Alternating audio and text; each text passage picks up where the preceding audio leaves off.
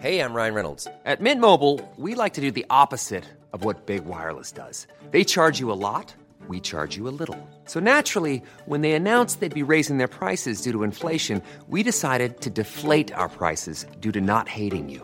That's right. We're cutting the price of Mint Unlimited from $30 a month to just $15 a month. Give it a try at mintmobile.com slash switch. $45 upfront for three months plus taxes and fees. Promo rate for new customers for limited time. Unlimited more than 40 gigabytes per month. Slows. Full terms at mintmobile.com.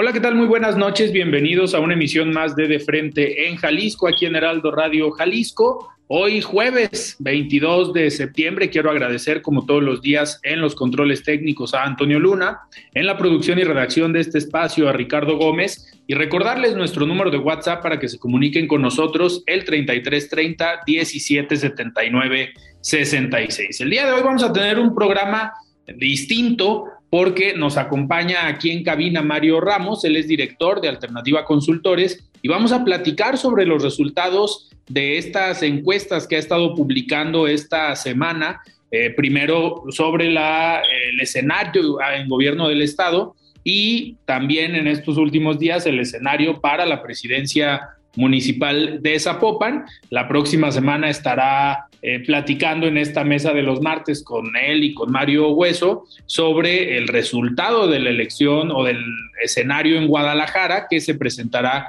el próximo lunes. Además, vamos a tener el análisis político con Iván Arrazola y, como todos los jueves, el comentario de Federico Díaz, presidente de la Expo Guadalajara. Les recordamos que nos pueden escuchar en nuestra página de internet heraldodemexico.com.mx, ahí buscar el apartado radio y encontrarán la emisora de Heraldo Radio Guadalajara. También nos pueden sintonizar a través de iHeartRadio en el 100.3 de FM. Y pues ahora sí, arrancamos. Mario Ramos, ¿cómo estás? Buenas noches. Buenas noches, Alfredo. Qué gusto estar aquí de nuevo en cabina contigo y también con el auditorio del Heraldo Radio. Muchas gracias por el espacio. Mario, pues a ver, eh, generaste un poco de polémica con estos resultados de la elección, bueno, de la encuesta que realizaste, primero en el escenario para gobierno del Estado y también para la presidencia municipal de Zapopan, midiendo diferentes actores de todos los partidos políticos, diferentes formas o posibles alianzas en, ambos, en ambos casos. Eh, de hecho, el pasado martes que tuvimos la mesa de análisis, en la entrevista con Pablo Lemus, pues fue uno de los temas de cómo salía él bien posicionado eh, en los resultados para el escenario del gobierno del Estado. Me gustaría que empecemos analizando esta encuesta estatal eh, con esta primer pregunta que haces en el análisis de la imagen o la calificación tanto del gobernador del estado, Enrique Alfaro, como del presidente de la República. ¿Cómo estuvieron estos resultados, Mario? Sí, Alfredo, bueno, primero decirle al auditorio que hicimos una encuesta en el estado, es una encuesta hecha cara a cara en las viviendas de la ciudadanía, de los electores. Tomamos una muestra de 2.000 casos para el estado de Jalisco y por eso obtenemos un resultado estadísticamente válido, confiable, representativo, ¿no? Es una encuesta bien hecha. Nosotros también hemos hecho sondeos como los que eh, circulan en ocasiones, que se realizan en redes sociales, en WhatsApp, pero bueno, hoy estamos hablando de una encuesta eh, en campo, en viviendas. Eh, esta pregunta que decías, Alfredo, pues es muy interesante, siempre la hacemos. Eh, preguntamos sobre el desempeño de, los, de las autoridades, de los gobernantes. Preguntamos en este caso por el presidente de la República, en una escala de 0 a 10, donde 0 es pésimo, 10 es excelente y le otorgan una calificación al presidente López Obrador de 6.62 sobre 10. Preguntamos por Enrique Alfaro también y al gobernador le pone una calificación de 5.24 eh, sobre 10. Mario, en este, en este escenario o en esta medición, eh, pues llama la atención que a pesar de que Movimiento Ciudadano está bien evaluado en Jalisco, digo, lo vemos con los resultados en las elecciones municipales, la forma en como el gobernador del estado pues gana en 2018 y que vemos que la marca morena como tal o el presidente pues no salía tan bien respaldado en cuanto a triunfos aquí en el año pasado, en el 2021. pero sorprende esta calificación del presidente, ¿no? Sí, claro. Mira, en la elección del 21 lo vimos este fenómeno. El presidente ya en Jalisco traía una calificación de 6, casi 7 sobre 10. Es decir, la gente sabe muy bien distinguir, separar. Una, una cosa es aprobar la gestión del presidente y la aprueban el 6, casi 7, repito, de cada 10 lo aprueban. Sin embargo, eso no se traduce en votos, no, no todos esos, esas eh, preferencias sobre el presidente se va a Morena y menos a los candidatos. Aquí vamos a, comentar esos eh, resultados, ¿no? Eh, Mario, ¿cómo quieres que empecemos? A ver, dentro de este resultado estatal, me diste pues la imagen o la percepción de algunos posibles candidatos, posibles aspirantes que hayan levantado la mano. Está el caso de Pablo Lemus, está el caso de Ricardo Villanueva, está el caso de Clemente Castañeda, Carlos Domelí. Eh, ¿Cómo aparecen? Eh, vámonos igual por Pablo Lemus, ¿cómo aparece? Sí, mira, esta pregunta la hicimos para saber qué tanto los conocen a estos personajes y a los posibles candidatos. Por ejemplo, ponemos como referencia al gobernador del estado. A él lo conoce casi el 92% de la ciudadanía. De ahí, el segundo político de los que medimos más conocido es Pablo Lemus, con un 53%, ¿no? Después Carlos Lomelí con 34, Ricardo Villanueva 28 y así, Verónica Delgadillo 13, Chema Martínez 10%, Alberto Esquer el 8%. Y eh, para abajo tenemos incluso en esta misma lista Hugo Contreras, Mara Robles, Diana González, la presidenta del PAN, la conoce el 6%, Laura Aro 5%, Susana de la Rosa 2% y Susana Ochoa 2%. Eso nada más para decirte que este, después preguntamos la imagen de ellos, si la tienen positiva o negativa, y bueno, aquí sí encabeza la lista Pablo Lemos, ¿no? presidente de Guadalajara, tiene más positivos que negativos, 64 de positivos contra 19 positivos, negativos, perdón, y le sigue Ricardo Villanueva, ¿no? Que es muy parecido la calificación o la imagen positiva que tiene Pablo Lemos a la del presidente de la República. Claro, sí, sí, sí, sí. Este, aquí en esta ponemos a los posibles, ¿no? A los aspirantes, el Carlos Lomelí, Chema Martínez, Alberto Esquer, y posteriormente, porque digo, hay que decirlo, esta encuesta es pública, la vamos a compartir, podrá estar también este, en las redes sociales de Alternativa. Eh, eh, podrán encontrar también que tenemos un saldo de imagen. Esto quiere decir que a la gente que le preguntamos sobre la imagen positiva o negativa, hacemos una resta. Ok. Y para determinar quién tiene más imagen o mejor imagen positiva, cabeza la lista Pablo con un saldo favorable de más 44%. Le sigue Ricardo Villanueva 35, Chema Martínez 31, Alberto Esquer 29. Ojo, estoy hablando del saldo de la imagen. Sí, ya. Esto solo de las personas que dijeron conocerla, ¿no? No, no, no nos contest, no les preguntamos a todos sobre el imagen, solo los que los conocían. Y, por ejemplo, algo que llama la atención también de esta encuesta es que poniendo, poniéndole nombres o poniéndole ya candidatos a los partidos políticos, también da la vuelta. Morena como marca nada más como partido sale con una buena con un buen resultado, pero ya poniéndole nombre le da la vuelta a Movimiento Ciudadano. Sí, claro, pero es muy interesante eso que mencionas. Mira, hicimos la pregunta clásica de si el día de hoy fueran las elecciones para elegir gobernador del Estado de Jalisco, ¿por cuál de los siguientes partidos votaría? Votarían principalmente Morena, sale con un 28% de intención de voto. También hay que decir, Alfredo, que hay muchos electores indecisos. En el estado de Jalisco, 20%. Sin embargo, en la zona metropolitana, con los datos que comentaremos más adelante, este, eh, eh, es, disminuye. Aquí dijimos Morena 28%, Movimiento Ciudadano 15%, como tú lo mencionas, por partido. Pero cuando le ponemos rostro, cuando le ponemos nombre, aquí cambia la cosa. Tuvimos un escenario A, en el que pusimos a Pablo Lemos por Movimiento Ciudadano, ahí obtiene 25% en intención de voto para la gubernatura, frente al diputado local Chema Martínez, un 17%.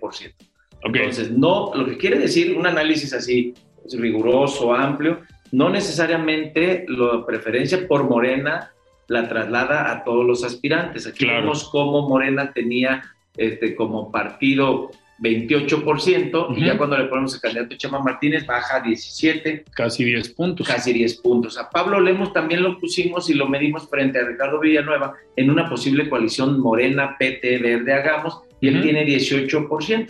Entonces, esto se mueve. hicimos estos escenarios también, eh, Alfredo, para medir eh, a Ricardo Villanueva en esta coalición Morena, PT, Verde, Hagamos, frente a Alberto Esquer de Movimiento Ciudadano. Y ahí cambia de nuevo el escenario. Le favorece a Ricardo Villanueva 23% frente a un 10, casi 11% de Alberto Esquer. Vimos a Chema Martínez también con Alberto Esquer, Chema 19 frente a un 11.50 de Alberto Esquer. Que, ahí podríamos decir que eh, si las elecciones fueran el día de hoy, el candidato que le garantiza el triunfo, y que lo dijo Pablo Lemus aquí el martes, pues, sería Pablo Lemus. Claro, eso es claro, muy claro en la encuesta. Tenemos otros escenarios donde pedimos a Carlos Lomelí frente a Verónica Delgadillo y Alberto Esquer, y el fenómeno es el mismo.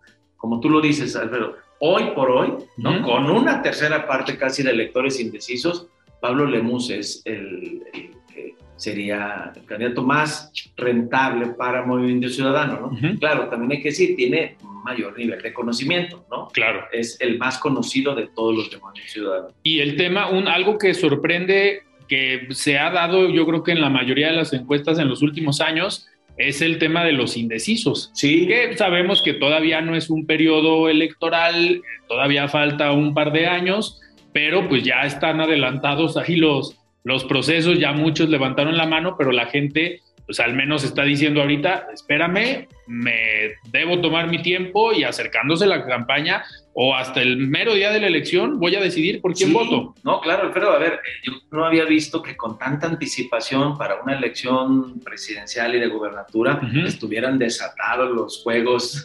Ya haciendo presencia y haciendo entre comillas, campaña. Sí, a ver, y esto también lo propició el presidente, ¿no? Él fue el que dio el arranque a los suyos, a sus sucesores, a las corcholatas, y esto ha desatado este, una dinámica en la que ya todos están. Ve, estamos en el primer año, acaban de rendir su primer informe de gobierno los presidentes municipales y ya estamos hablando del 2024. Normal, natural, ojo, y no está mal. Lo único es que ellos tienen que seguir concentrados gobernando, hay muchos problemas, ¿no? Y esto es una ruta aparte. Pero bien, que lo que tú destacas, muchos indecisos todavía. Eh, Mario, para, para irnos ahora sí que a esta segunda parte o esta segunda encuesta, eh, este segundo ya municipio, presentaste el día de ayer el municipio de Zapopan. Entendemos que el próximo lunes presentarás eh, Guadalajara, eh, el día de hoy presentaste Tlaquepaque y Tlajomulco, eh, pero... Mañana Tonalá. Mañana Tonalá, entonces vámonos por Zapopan. Sí. preguntaste igual sobre la percepción o la calificación que tendría en este caso el presidente de la República, el presidente municipal y el gobernador del estado. ¿Cuál fue el resultado en Zapopan? Así es, Alfredo. Sí, en este agregamos el presidente municipal y así lo hicimos en los cinco municipios. Bueno, aquí sí hay un dato distinto, ¿no? Eh, Juan José Freire, presidente de Zapopan, obtiene una calificación de 6.27%. Es ligeramente más alta que la del presidente de la República, que obtiene 6.20%. Y el gobernador Enrique Alfaro, 5.07%. Es el único municipio, Alfredo, en el que el presidente municipal este, sale mejor evaluado que el, presidente. de la República. Es correcto. en, todos los demás, digo, ¿nos podrías adelantar eso? Que sí. el presidente municipal sale por el debajo. el presidente, exacto. Municipal sale por debajo del presidente de la República, pero en, en los otros municipios el gobernador también sale abajo de los presidentes municipales. En, los, todos los municipios el gobernador sale en tercer sitio y los presidentes en segundo, el presidente de la República, excepto en Zapopan. Ok, en este caso, Juan José Franje tiene 6.27 de aprobación o de calificación a su, a su gobierno y esto nos abre la puerta porque en teoría, pues Juan José Franje estaría buscando la reelección en 2024. Es el candidato natural. Es el candidato natural, pero a la hora de medir escenarios con diferentes partidos, ¿cómo aparecen los partidos sin nombre en el municipio de Zapopan? Sí, claro, es lo, el mismo fenómeno que decíamos del presidente, ¿no? al, final un gobernante que sale aprobado con arriba de seis está bien evaluado, ¿no? Sí. Lo común es que tengan cinco o menos. Entonces, este es el caso del presidente de la República, del presidente municipal. Bueno, si nos vamos a los escenarios, Alfredo, eh, efectivamente, como tú señalas, eh, ya en la elección para presidente municipal medimos también algunos este, personajes que ahorita vamos a comentar los escenarios.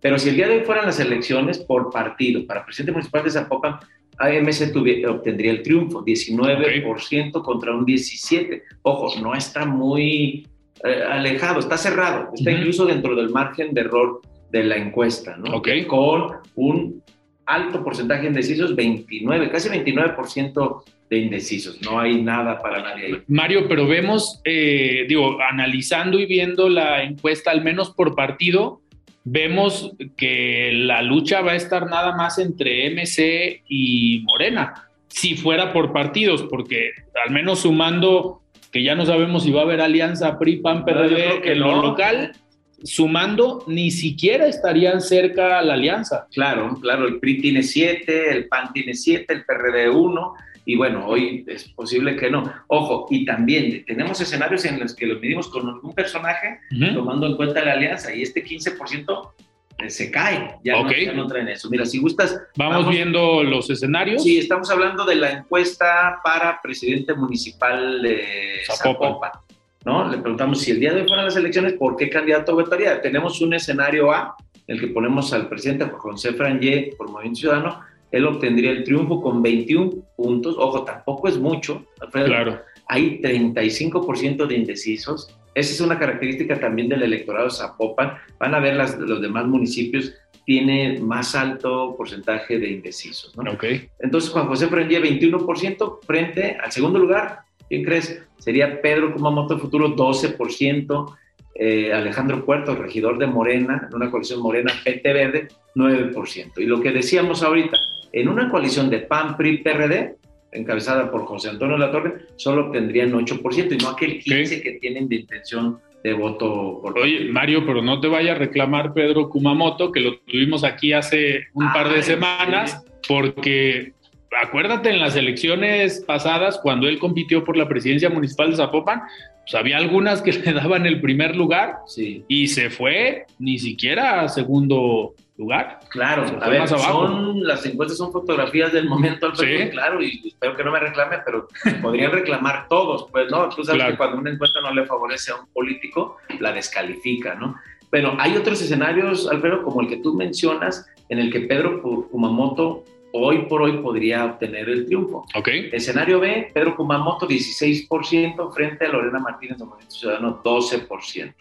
Eh, Enrique Velázquez, una coalición de Morena, PT, Verde, Hagamos, 12% también. Ojo, aquí encabeza Pedro Kumamoto, pero no hay que perder de vista que hay 38% de indecisos, no es de ninguno. Que eso le pudiera, esos indecisos le pudieran dar el triunfo a cualquiera. Claro, es lo que pasó un poco en la elección pasada. Sí, es cierto, nosotros hicimos encuestas y las encabezaba Pedro Kumamoto, pero de ahí a la elección y todo lo que falta cambia. Y también Sabemos que los partidos utilizan sus estrategias de movilización territorial ese día, ¿no? Este, en fin, generan sus, sus equipos y, logran ser más eficaces en trasladar gente a las casillas. Mario, hablando de la percepción y la imagen de los personajes que me diste en Zapopan, eh, ¿cómo aparece ya en imagen, a lo mejor en saldo total, entre positivo, restándole los negativos? Sí quién aparece más arriba o cómo aparecen los personajes. Sí, mira, el de mejor imagen en Zapopan es Pedro Kumamoto, ¿no?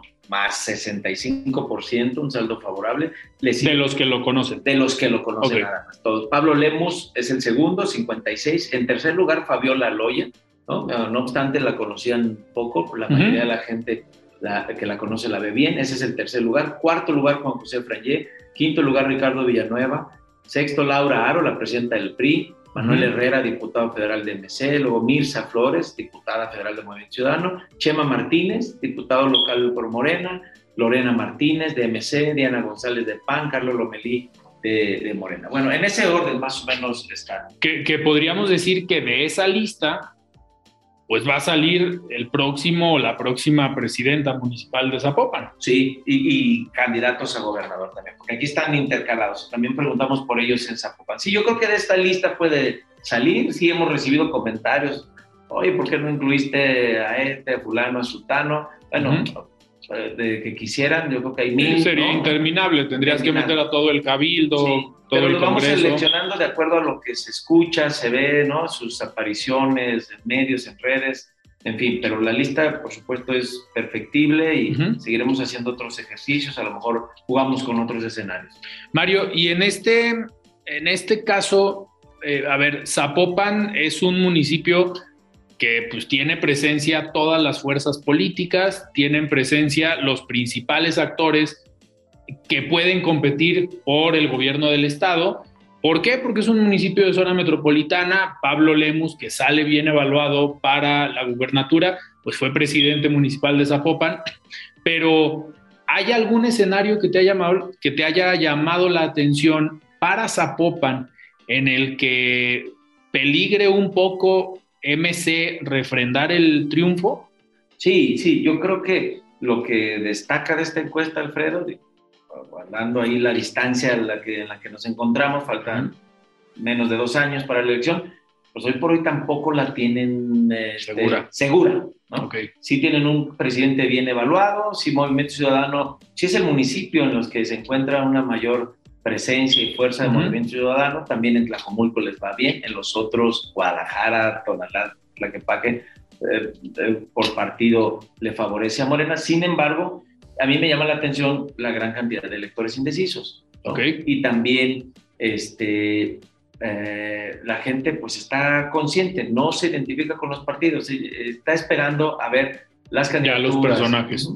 Que algo que si no analizamos las últimas elecciones, cuando han coincidido con elecciones federales o elecciones estatales, sí se da un poco el voto en cascada, no tanto el voto diferenciado que Zapopan pudiera ser el efecto, como en su momento en 2015 gana Pablo Lemus la presidencia municipal de Zapopan, eh, pues cobijado un poco por la marca Enrique Alfaro que competía por la presidencia municipal de Guadalajara. En este caso, en el 24 pudiera pasar lo mismo, que la marca hoy de Pablo Lemus buscando la gubernatura del estado cobijara un poco más a los candidatos o candidatas a presidentas municipales en zona metropolitana, incluido, yo hablando específicamente de Guadalajara y Zapopan. ¿Se pudiera dar ese escenario? Claro que sí, y también algunos escenarios de coalición, Alfredo. A ver, aquí en este estamos poniendo a Ricardo Villanueva, rector de la universidad, en una coalición morena, PT, verde, hagamos. Si lo ponemos solo por hagamos, probablemente no traería ese porcentaje, ¿no? Vimos también, pusimos, por ejemplo, a Mara Robles o Enrique Velázquez, eh, solo por hagamos a Valeria Ávila, y bueno, el resultado es distinto. Imagínate, yo creo que Hagamos y Futuro, partidos locales, harán una coalición, ¿no? Porque no tienen candidato a la presidencia de la República. Claro. Él será muy distinto. Imagínate Kumamoto, aliado de Morena, que es una fuerza importante para la elección presidencial. Suma votos. Podría moverse. O Pablo Lemos por otra coalición, quién sabe, ¿no? Claro. PAN, por o por Morena, o por Hagamos. Todavía pueden pasar muchas cosas. Mario, pues muchísimas gracias por este análisis y nos vemos la siguiente semana ya para hablar de los resultados en Guadalajara, principalmente, y en los otros municipios, Tlajomulco, Tlaquepaque y Tonalá. Sí. Muy bien, platicamos con Mario Ramos, colaborador aquí de De Frente en Jalisco. Vamos a escuchar el comentario de Ana María Vázquez, ella es presidenta del Consejo Ciudadano. Buenas noches, Alfredo, y saludos a todo tu auditorio. El 21 de septiembre, Día Internacional de la Paz, nos da la oportunidad de reflexionar sobre los recursos e instrumentos que nos permiten impulsar una convivencia armónica tanto entre las personas como entre los países. Este día puede identificarse como algo que interesa particularmente a los líderes políticos a nivel internacional, muy probablemente porque su origen fue en la Asamblea General de Naciones Unidas, donde en 2021 se estableció esta efeméride. Pero ¿cómo acercarnos a esta conmemoración desde la dimensión personal y cotidiana en la convivencia entre personas y sociedades? Podemos asumir un compromiso por el rechazo a las armas y la violencia como solución de diferencias o nuestras conductas en los juegos, la televisión, la conversación o promover una actitud de compasión por otras personas, cultivar la ayuda a quienes están enfermos o en necesidad, o trabajar en favor de la justicia. Aterrizando un tema que abordamos frecuentemente en este espacio, la seguridad pública, puede y debe ser un instrumento de construcción de paz, me permito compartir algunas reflexiones. La seguridad pública es un elemento clave para el adecuado funcionamiento de una sociedad y forma parte esencial de su bienestar generando las condiciones que permiten a las personas realizar sus actividades cotidianas con la confianza de que su vida, su patrimonio y otros bienes jurídicos tutelados no corren peligro. En particular, en el caso de México, tiende a ser implementado un modelo de seguridad pública desde un enfoque reactivo, concentrándose en la contención de las amenazas o los riesgos. Sin embargo, el actual modelo nacional de policía y justicia cívica contempla el enfoque preventivo y de proximidad social para atender con impacto a mediano y largo plazo procesos de pacificación duraderos. Los juzgados cívicos son unidades administrativas encargadas de conocer los actos, hechos o infracciones cometidas por las personas que puedan implicar una sanción. Estos juzgados se dedican principalmente a preservar el orden a través de procesos ágiles e inmediatos para preservar la paz y la convivencia armónica en la ciudadanía. Los tipos de sanciones que imponen son multas, amonestaciones, arrestos temporales y trabajo para la comunidad a partir de un proceso llevado a cabo por un juez cívico. En Jalisco hay solo dos juzgados de este tipo, uno en el municipio de Tonalá y otro en Puerto Vallarta. Respecto del papel de la cultura de paz en modelos de seguridad, es importante entonces hacer dos precisiones. Que las políticas en materia de seguridad pública no pueden seguir siendo esfuerzos estrictamente policiales, sino que debe impulsarse la participación de la comunidad en la regeneración del tejido social y que es necesario atender los contextos de violencia desde nuevos enfoques como la prevención y la provención, con la cultura de paz como herramienta que permita la construcción de nuevos modelos desde la las paces. Muchas gracias por A lot can happen in the next three years. Like a chatbot may be your new best friend. But what won't change? Needing health insurance. United Healthcare Tri Term Medical Plans are available for these changing times. Underwritten by Golden Rule Insurance Company, they offer budget-friendly, flexible coverage for people who are in between jobs or missed open enrollment. The plans last nearly three years in some states, with access to a nationwide network of doctors and hospitals. So for whatever tomorrow brings, United Healthcare Tri-Term Medical Plans may be for you. Learn more at uh1.com. Many of us have those stubborn pounds that seem impossible to lose, no matter how good we eat or how hard we work out. My solution is PlushCare PlushCare is a leading telehealth provider with doctors who are there for you day and night to partner with you in your weight loss journey. They can prescribe FDA-approved weight loss medications like Wagovi and Zepbound for those who qualify. Plus, they accept most insurance plans. To get started, visit plushcare.com slash weight loss. That's plushcare.com slash weight loss. Su atención, soy Ana María Vázquez. Hasta la próxima. Muchísimas gracias, Ana María, por este comentario. Vamos a un corte y regresamos con el análisis político con Iván Arrazola. Muy bien, estamos de regreso aquí en De Frente en Jalisco y arrancamos esta mesa de análisis, esta participación que tiene como todos los jueves Iván Arrazola. Estimado Iván, ¿cómo estás? Muy buenas noches. Hola Alfredo, buenas noches, ¿cómo estás? Muy bien, Iván, pues a ver, hay temas de los cuales platicar. Antes de arrancar, quiero que vayamos a escuchar el comentario de Federico Díaz, presidente de la Expo Guadalajara. Estimado Federico, ¿cómo estás? Buenas noches. Querido Alfredo y amigos del auditorio, los saludo con cariño una vez más en De Frente en Jalisco. Abordando un tema sobre experiencias turísticas, quiero compartirles que a los viajeros nos enamoran por el estómago pues no hay actividad más placentera que conocer un destino a través de su gastronomía. De hecho, existe un tipo de turismo enfocado en esta placentera actividad. Es bien sabido que junto a la arquitectura, la naturaleza y el clima, la comida es uno de los aspectos más inolvidables para un viajero. De ahí nace el denominado turismo culinario, que consiste en la degustación de los platillos típicos de una entidad y por supuesto, esto no es exclusivo para realizarse en los grandes o lujosos restaurantes, sino que se practica desde los puestos al aire libre, el ambulantaje, las fondas o cualquier establecimiento. Definitivamente no hay mejor manera de integrarse a la cultura regional que a través de sus peculiares sabores. Entre los mayores beneficios de esta práctica turística está el apoyo a la economía local, el aprendizaje de nuevas recetas, así como un conocimiento más profundo del arte culinario. En Jalisco hay una variedad indiscutible de alimentos, sin duda alguna, lo que no podemos dejar pasar por su sabor, pero también por la tradición que los precede, son las famosísimas tortas ahogadas, que destacan por ser hechas con un virote tipo baguette crujiente, típico de la región, ahogado en salsa roja. Los tapatíos sabemos que nuestra torta ahogada no puede ser realizada en ninguna otra parte del mundo y es algo de lo que nos enorgullecemos. La carne en su jugo es otro de los platillos que puedes encontrar en cualquier restaurante en la ciudad Incluso hay algunos que se caracterizan por servir exclusivamente este alimento. ¿Y qué decir de la birria, el famoso tejuino y las deliciosas jericayas? Todas experiencias gastronómicas que se pueden disfrutar a lo largo y ancho de la ciudad y con todos los presupuestos. Como locales, la mejor manera de adoptar a un visitante y darle la experiencia culinaria que se merece es guiarlo por los tours gastronómicos que se ofrecen como excursiones culturales por nuestra hermosa ciudad. Algunos son muy específicos, de zonas como Santa Tere o el centro histórico. Otros tienen grandes alcances por toda la metrópoli. Estoy seguro de que podrán encontrar uno de acuerdo con sus intereses y necesidades. Alfredo, amigos, gracias por compartir conmigo este espacio de opinión Buen provecho. Mi nombre es Federico Díaz, presidente de Expo Guadalajara. Les invito a que nos sigan en redes sociales como Expo Guadalajara en Facebook y Twitter o Expo Guadalajara Oficial en Instagram. Gracias y muy buenas noches. Muchísimas gracias Federico por este comentario. Y ahora sí, Iván, oye, pues ¿qué pasó el día de ayer en el Senado de la República?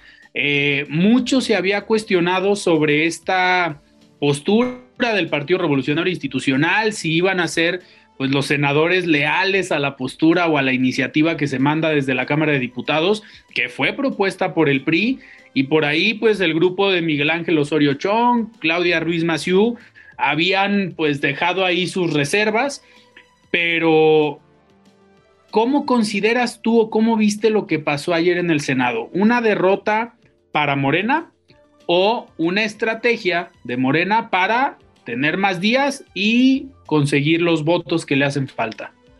Pues mira, Alfredo, creo que la moneda, como, como bien lo señalas, quedó en el aire, ¿no?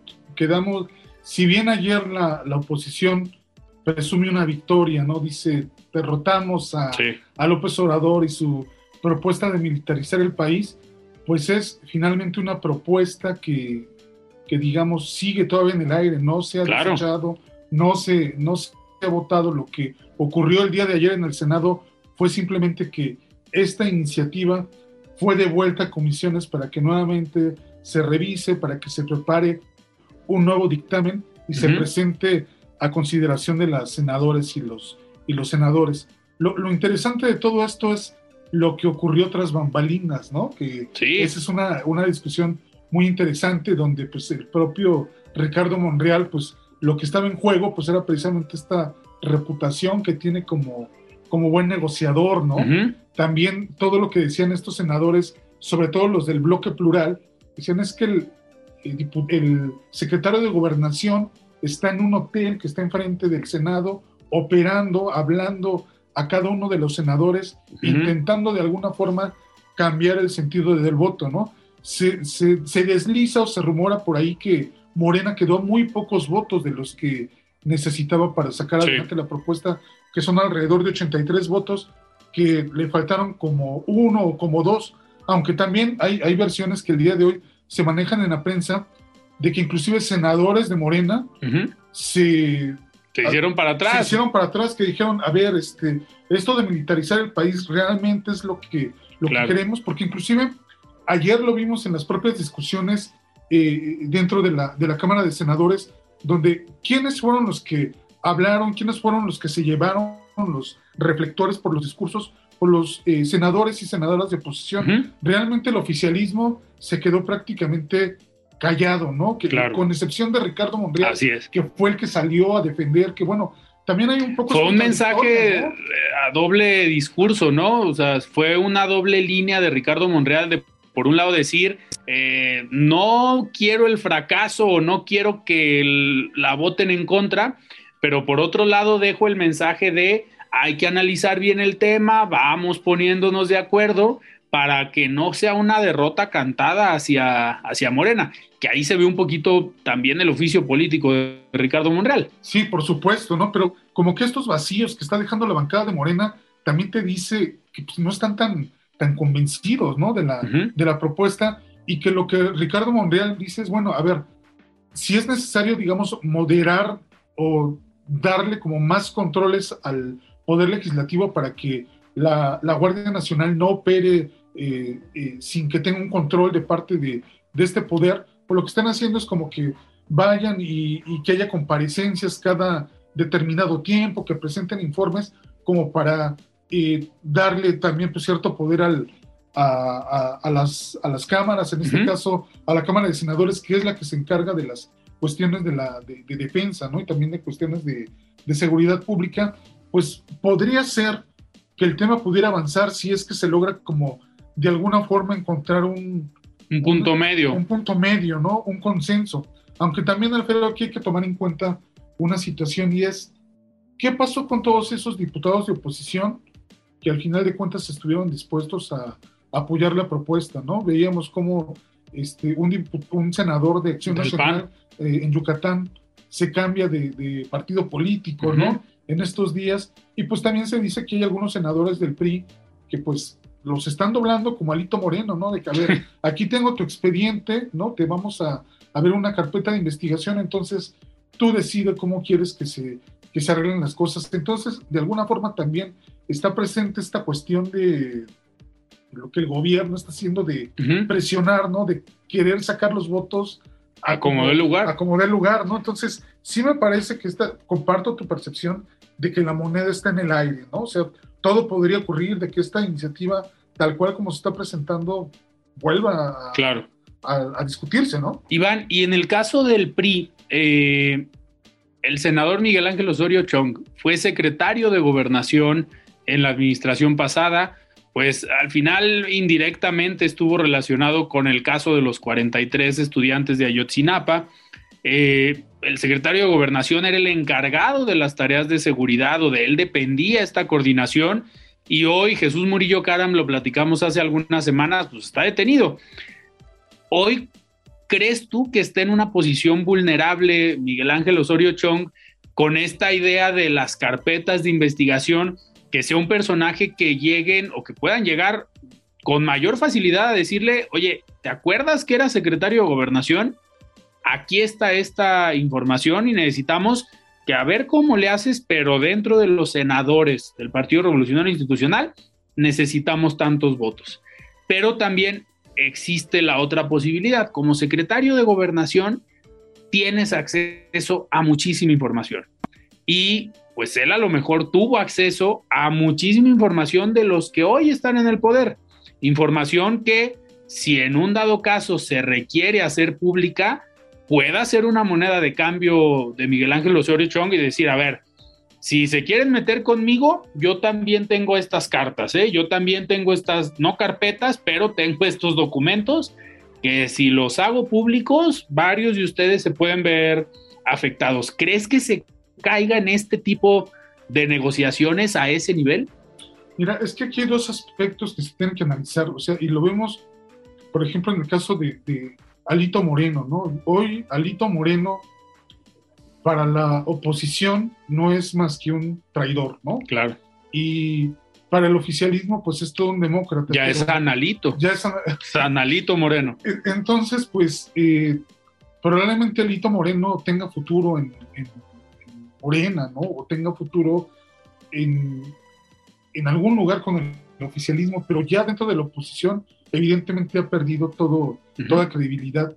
Me parece que lo que poco que queda del PRI, que son los que se mantienen más combativos y que dicen nos vamos a oponer a estas propuestas de López Obrador porque no creemos en ellas, pues lo que están en parte jugándose es su carrera política, ¿no? Su futuro político.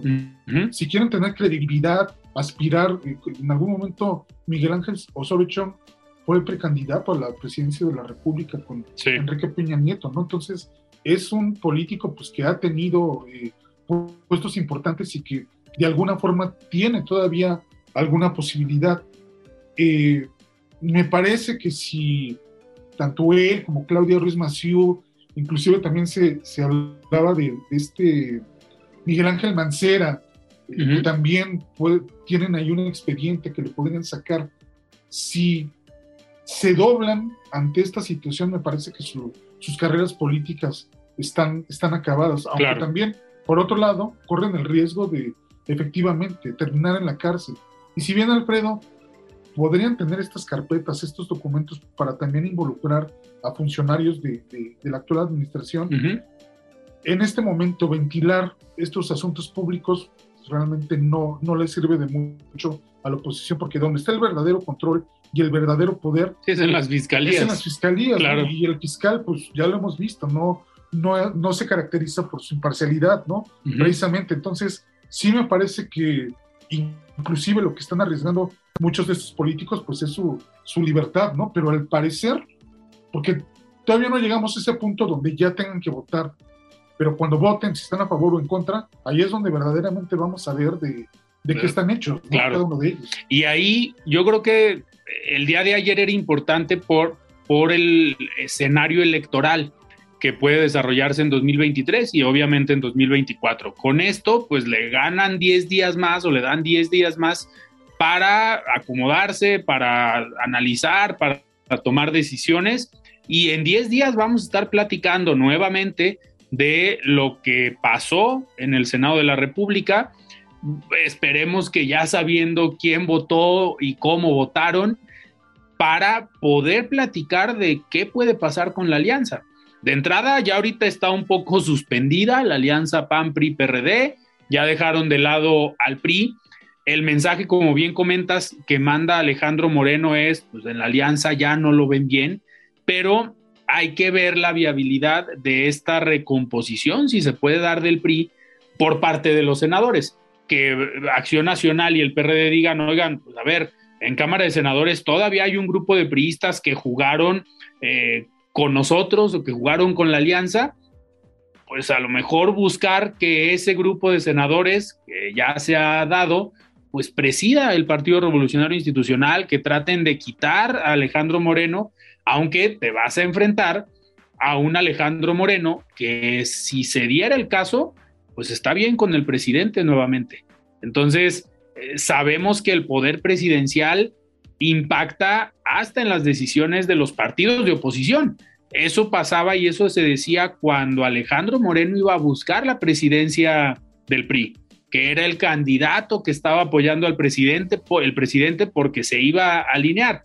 No se alineó en la reforma energética. En este tema de la militarización parece que sí se están alineando, aunque mandan otro mensaje Alejandro Moreno diciendo, aguas, la reforma electoral esa no la vamos a votar y esa seguimos en la misma postura.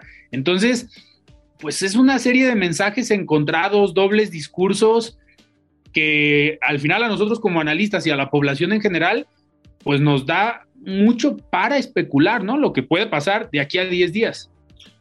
Definitivamente, mira, me parece que lo más relevante de todo este asunto es que ayer el gobierno puso a prueba la alianza. Dijo, a ver, vamos a ver de qué están hechos, van a, vamos a ver si verdaderamente pueden sobrevivir, pueden hacer este un, un, contrapeso a, a, esto que se intenta aprobar.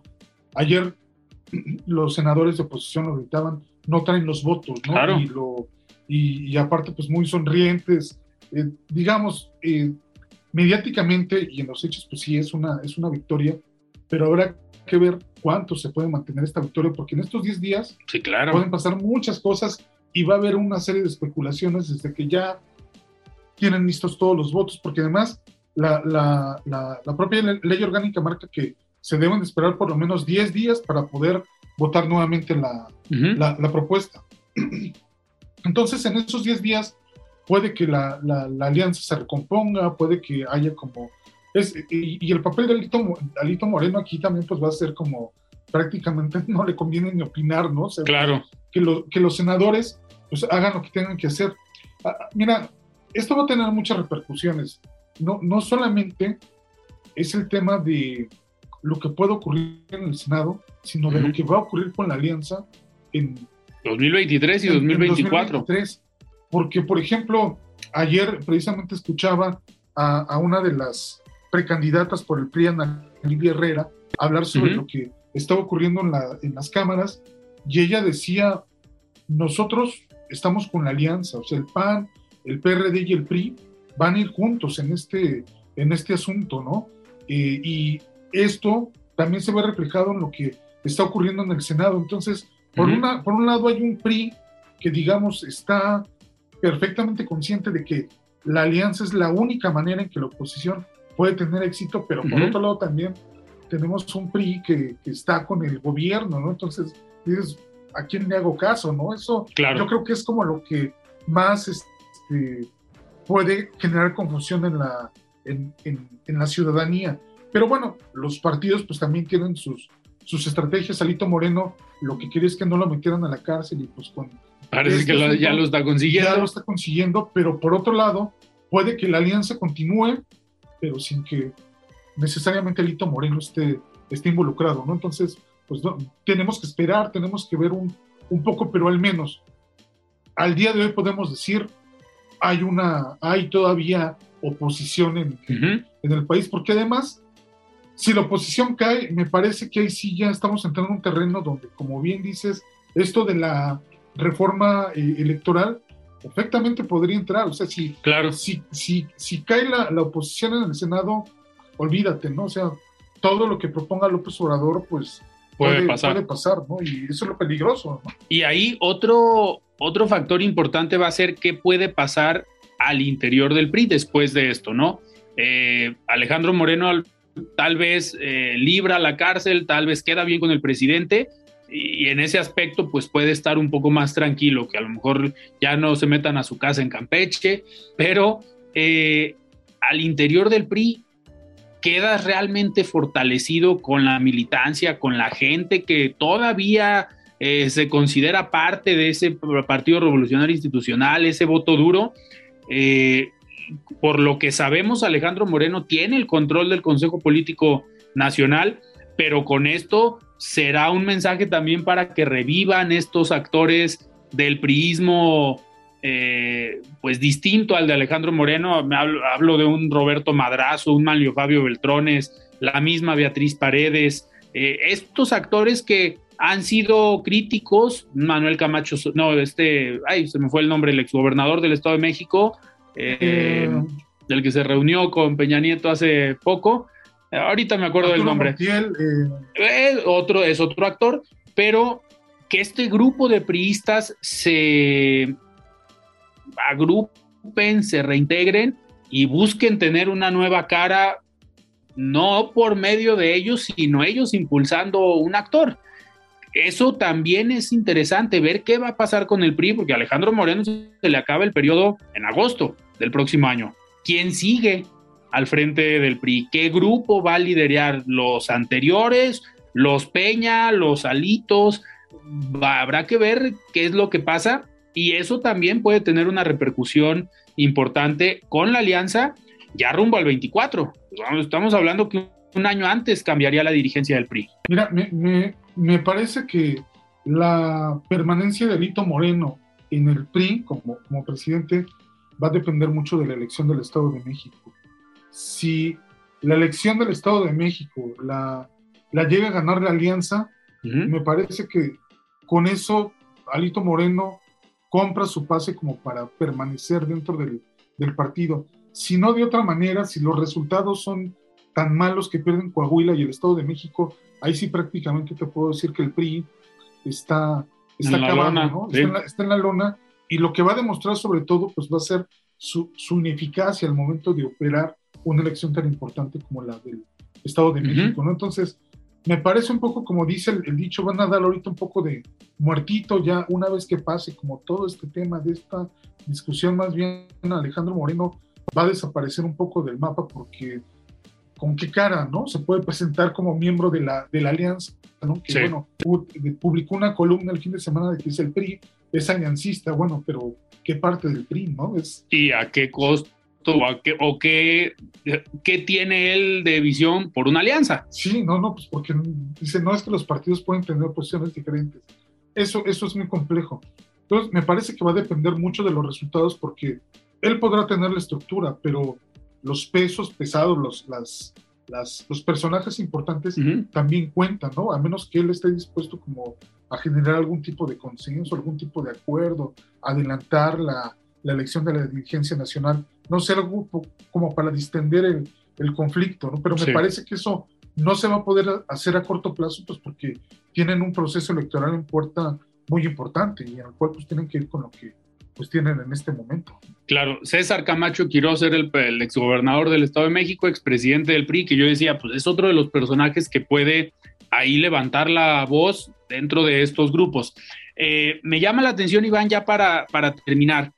eh, un posicionamiento que se dio en comisiones en el Senado cuando se estaba tratando o analizando este tema de la senadora Silvana Beltrones, la hija de Manuel Beltrones, eh, que tuvo una postura crítica y que al final podemos decir que esta, este mensaje claramente lo avala Manlio Fabio Beltrón, es uno de los personajes que al interior del PRI yo creo tiene mayor poder, mayor habilidad política, un personaje que seguramente estaremos viendo en el 2024, no creo que en alguna boleta, pero sí en algún cargo público legislativo, ya sea en el Senado o en la Cámara de Diputados, y que tal vez este tipo de personajes de, con esa habilidad de negociación, con esa capacidad para operar desde el legislativo, es lo que le hace falta no nada más al PRI, sino a la oposición como tal, porque no vemos, a excepción de algunos diputados, me atrevo a decir, como, eh, bueno, la senadora Beatriz Paredes, el, el diputado Santiago Krill, estos personajes que tienen oficio político, y que tienen realmente la capacidad para levantar la voz y saber operar y saber negociar. Hoy en el PRI, a reserva de lo que opines, pues no se ven esos personajes de ese nivel, de ese peso y de esa experiencia, ni en la Cámara de Diputados, ni en la Cámara de Senadores. No sé qué opines. Pues mira, tienes por ejemplo un personaje como Rubén Moreira, ¿no? Lo que, lo, que representan los Moreira para, para este país que no, no precisamente tienen la mejor de las, de las imágenes. Eh, en, ese sentido tienes mucha razón. Creo que esto también se ha debido al, debilitamiento que se han venido presentando en estos partidos, tanto en el PAN como en el PRI. Pues hoy en día, por ejemplo, puedes tener mayor experiencia en el bloque plural, donde están, por ejemplo, este Emilio, Álvarez, y Casa, o están también Germán Martínez. Germán Martínez, que son personas de mucho peso y que los ves al momento que suben y hablan a, tribuna, pero realmente la oposición se, se, ha visto debilitada, ¿no? Entonces, pues de alguna forma, pues, seguramente Silvana pues recibe el consejo de, de su papá que le dice cómo, cómo, moverse en estas lides y cómo, cómo un poco actuar, ¿no? Pero ciertamente uno de los problemas que ha tenido la oposición es de que no tienen esas figuras visibles que puedan, este, o sea, prácticamente en Cámara de Diputados se los comieron, ¿no? sí, no hay nadie. No hubo quien pudiera decir absolutamente nada, ¿no? Hay que recordar, eh, ahorita el personaje que está moviendo el Senado de la República pues es el senador Ricardo Monreal, que sí es senador del partido en el poder, hay que recordar como la similitud de Mario Fabio Beltrones cuando estuvo en Cámara de Diputados y cuando fue senador, era oposición. Era oposición del 2003 al 2006 como coordinador de diputados con Fox, y por el PRI obviamente, y como coordinador de senadores del PRI, era oposición con Calderón y se convirtió en ese personaje que cualquier tema tenía que pasar por su escritorio. Algunos se atrevían a llamarle hasta que era un tipo de vicepresidente porque tema que quería llegar al escritorio del presidente tenía que pasar primero por el escritorio de Beltrones. Ese tipo de figuras a lo mejor hacen falta del partido que sean, ¿eh? Eh, en la oposición. Iván, nos despedimos. Muchísimas gracias. Se nos fue rápido el tiempo, pero pues vamos a estar atentos de lo que siga pasando en el Senado de la República y pues en el país. Habrá que estar atentos. Buenas noches, Alfredo. Muchísimas gracias. Yo soy Alfredo Ceja. Nos despedimos. Muy buenas noches.